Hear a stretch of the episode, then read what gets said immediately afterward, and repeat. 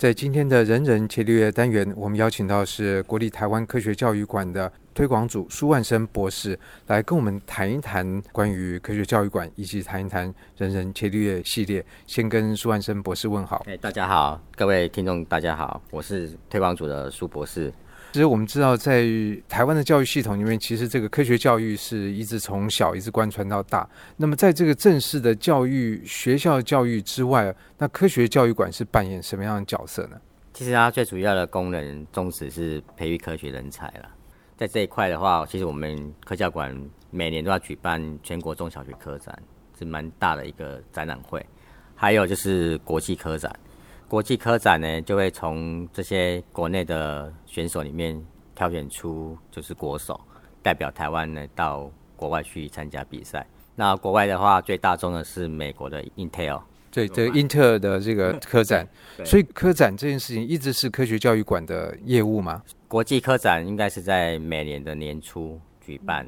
嗯、那那个全国中小学科展是在大概每年的暑假，因为七八月那边。对，不过科展感觉起来好像是比较给少数对这方面比比较专精、比较优秀的学生来参加的。可是对于一般的、更广泛的，可能跟科展碰不到边的科学教育馆，有扮演角色吗？那其实这边是有了，因为现在我们科教馆也在推科普教育这一块，那希望是全龄的一个科学教育，就是大朋友、小朋友都可以来那个馆所做体验。那加上现在其实很多。一些社群也是在往这一块。那我们之前也有办过大众科学讲座，其实蛮受好评的。如如果说是一个小学生，他来到科学教育馆，他也有东西是为他设计，可以给他看的。对。那所以大概描述一下，说像一个小学生，或者说中学生，甚至高中生，也是在科教馆所设定的对象里面吗？对。呃，其实中学到小学都有，甚至幼儿园也可以。因为其实我们有一些实验室的课程，手作部分。那其实有时候我们会接触到一些学校的团课的参访，然后参访完之后，他们会想要做一个 DIY 的手做的东西，所以我们也是可以安排。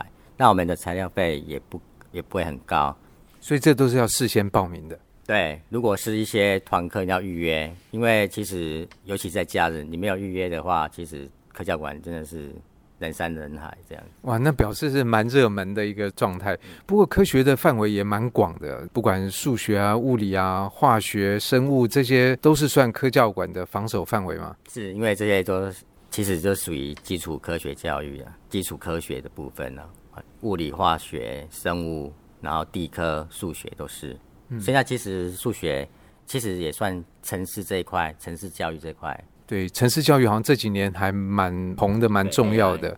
对，那所以这一块其实就像我们刚刚提的，它跟这个学校教育已经在做这一块。那科学教育馆它扮演的角色是是怎么样来跟学校教育要搭配吗？或者说制成一个系统？啊，其实我们另外也是在我们的宗旨里面，就是协助学校的一个教育发展了。所以其实应该是搭配，而不是要制成一个系统。那可是对于科教馆是位在台北市的士林这边，那如果说很多小朋友、很多学生他可能不在台北，或者他有距离上面的这个限制，那他就没有办法享受到科教馆的服务吗？不会的，因为我们有所谓的行动科教馆，所以其实我们的行动车每年都会去到五个县市。那其中有一个县市是举办全国中小学科展的主场地。到各县市去之后，哎，比如说我们去全国中小学科展举办完之后，我们还会有一些小的行动车进到更深入到那个县市的一些比较偏远的地区。所以像这样行动车有多少台啊？三台。那三台到这个各个地方去，其实也蛮有限的。就是台湾这么多乡镇，每年能够享受到这个服务的学生。有总是比没有好，不过三台车还是蛮有限的，会不会？应该是，我觉得还好，因为每年五个县市是很快就可以就可以轮到。对对对对。那除了这个之外，其实我们科教馆最近这几年也是跟一些公益团体或是一些学会合作，然后到处举行一些竞赛活动，像那个物理教育学会就是。那所以其实这样，这个我们刚刚提到的科学教育，除了学校这系统之外，然后科学教育馆当然也扮演相当的角色。而且我想，可能特别在这个时代，很多人如果想要做更多的了解，事实上可以透过网站上面来得到更多的资讯。所以在网站上面，如果我们没有办法实际到科教馆的现场，也接触不到这个行动车的话，那可以从网站上面接收到什么样的学习的经验呢？其实我们除了一些呃展品可以把它变成网络可以看得到之外，另外一个其实我们还有一个电子期期刊呢，《科学研习月刊》。所以那这个月刊是给什么样的？嗯、其实月刊呃现在是分学科，那其实是给老师同学都可以参考的。所以等于说他在学校的这个学习，如果需要有补充的话，还可以从科教馆所发行的电子期刊上面来得到一些知识。对，我再补充一下，除了这个之外，其实我们还有所谓的科展群解厅，就是收集了各历届的一些学生的一些作品。所以如果你想要参考一些你。不要选题，你的科展题目要选题的话，你就可以参考这个网站。所以等于是科展考古题的概念就对了。对。除了学校，除了科博馆，其实在这个一般民间出版社，其实台湾的科普书也有相当的历史。那特别像人人出版就引进了日本牛顿的伽利略这系列，然后用彩色的方式来介绍不同的这个学科的知识。所以，像你怎么看待在学校跟科博馆以外的这个一般民间出版社所做的？科普的书籍的出版，其实我们科学教育馆、科教馆这边呢，其实我们三楼到六楼是可以说是基础学科，所以有物理啊、化学啊、地科、生物啦、还有数学，所以这些基础学科，当然现在在因为新课纲嘛，所以我们科教馆也研发了一个呃所谓的常设展自主性学习地图。那这些地图呢，就是把一些相关的展品，比如力学相关的展品，把它变成系统化，变成一条路线，所以你就可以来这边体验。所以我们现在这个学习地图呢，就分为低、中、高，还有国中阶段。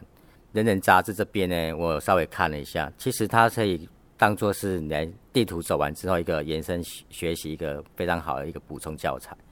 我有翻了最近这几期的，尤其是像在。物理这个刊物里面，其实他就讲了永动机。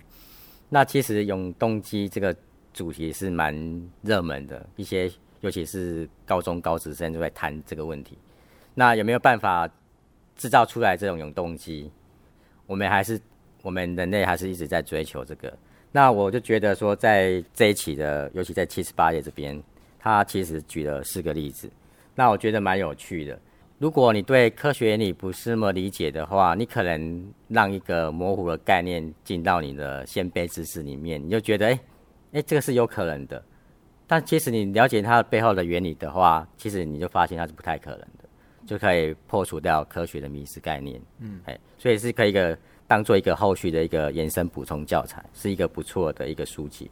而且其实这套书它是从这日本的牛顿引进，但牛顿的这个最早它是以杂志。不过像我们现在所看到的这个伽利略系列，是它事实上是叫做这个木刻，就是结合了 magazine，结合了杂志跟这个 book 的这个方式。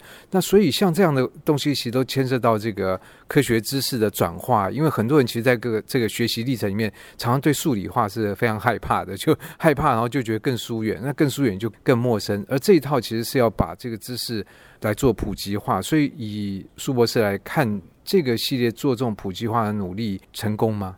我觉得应该是蛮成功的，尤其是呃，因为在我以前我们这个年代的教育都是填鸭式的，那其实现在有很多资讯它是很开放的，但是这么多的资讯如何去把它收集？然后有些资讯可能它是又有错误的，所以人人这一套我觉得是蛮精美的。然后再来是说，它其实是有日本，等于说是日本牛顿的授权嘛。那我翻过其他的期，像有一期是讲元素周期表，那其实跟我们之前其实科教馆的一个周期表的展览是不谋而合的，所以就可以当做一些延伸的一些学习。那其实我在这一期也有看到有一个元素一一三，好像日本科学家用它的名称来名名字来命名的。所以其实这个就是说，展览有时候会结束嘛。不过这个留下来的资讯，或者说透过这样的书籍，我们觉得对一般的这个科学素养会有更多的提升。那我不知道，就回到科教馆最近所办的这个台湾科学节，也是在这样的推广的想法底下来设计的吗？应该是。那这部分呢，其实应该我一个同事童冠宇小姐，她是专门在办活动的。我们知道吗？其实活动办完就结束是蛮可惜的。所以它其实蛮注重科学方面的素养的一个概念，所以它的活动的一些安排方式都是依循这个脉络来设计、来发想。所以这个科学节呢，其实是从今年的十月底到十一月中，所以在我们这个单元播出的时候，大概就是刚好这个进行中。所以如果听到人有这个幸运听到的话，就可以来士林的科教馆来参加一下。那在这样的活科学节里面有什么样的内容吗？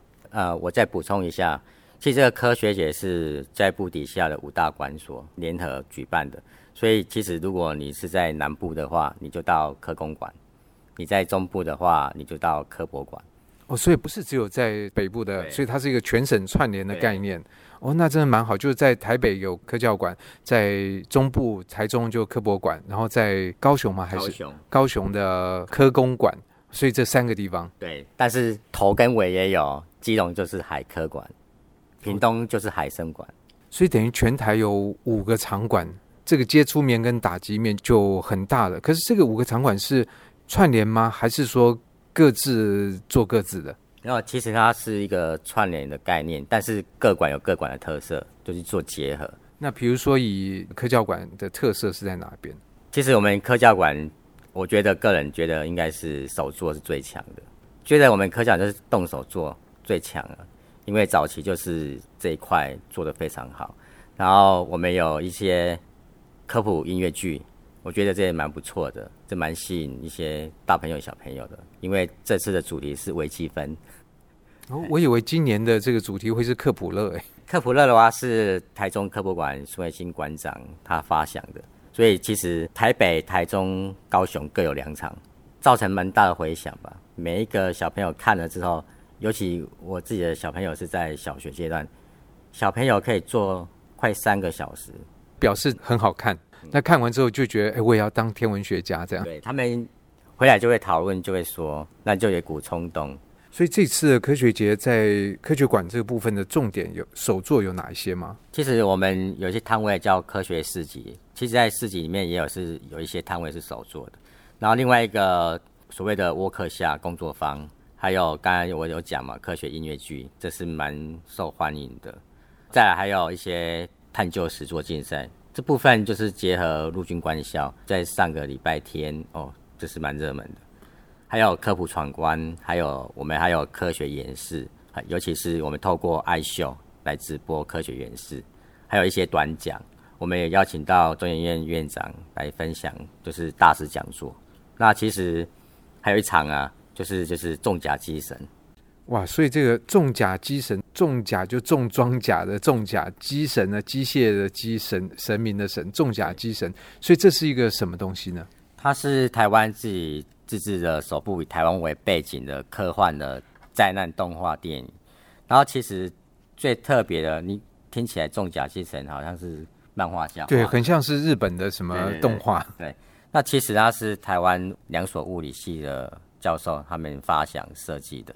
然后由台湾的导演去把它制作出来的，嗯，对，所以等于就是一个 Made in Taiwan 台湾自制的这个影片。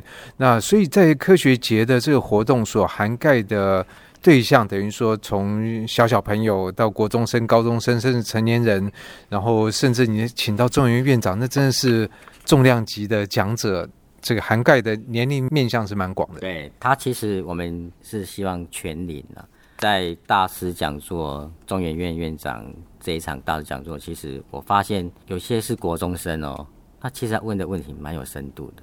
其实我想，现在台湾的教育就是百花齐放，而且那个程度的相差，好的其实可以很好，但没有变很好的也可以蛮不好的。但对这样的人，我想就可以多利用像科教馆这样的一个媒介，这样的呃平台，那么来做科学教育的学习。那特别我觉得台湾是一个科技岛的这个形象呈现在世界面前，我觉得这个科学不仅是科学专业或以科学为工作的人需要有科学知识，我觉得一般民众也应该有对这个科学教育有更多的投入。才对。那么，在今天的这个单元，我我们很高兴邀请到国立台湾科学教育馆的推广组苏万生博士来跟我们介绍科教馆，还有谈一谈他对于人人潜力略的看法。非常谢谢苏博士。嗯，谢谢。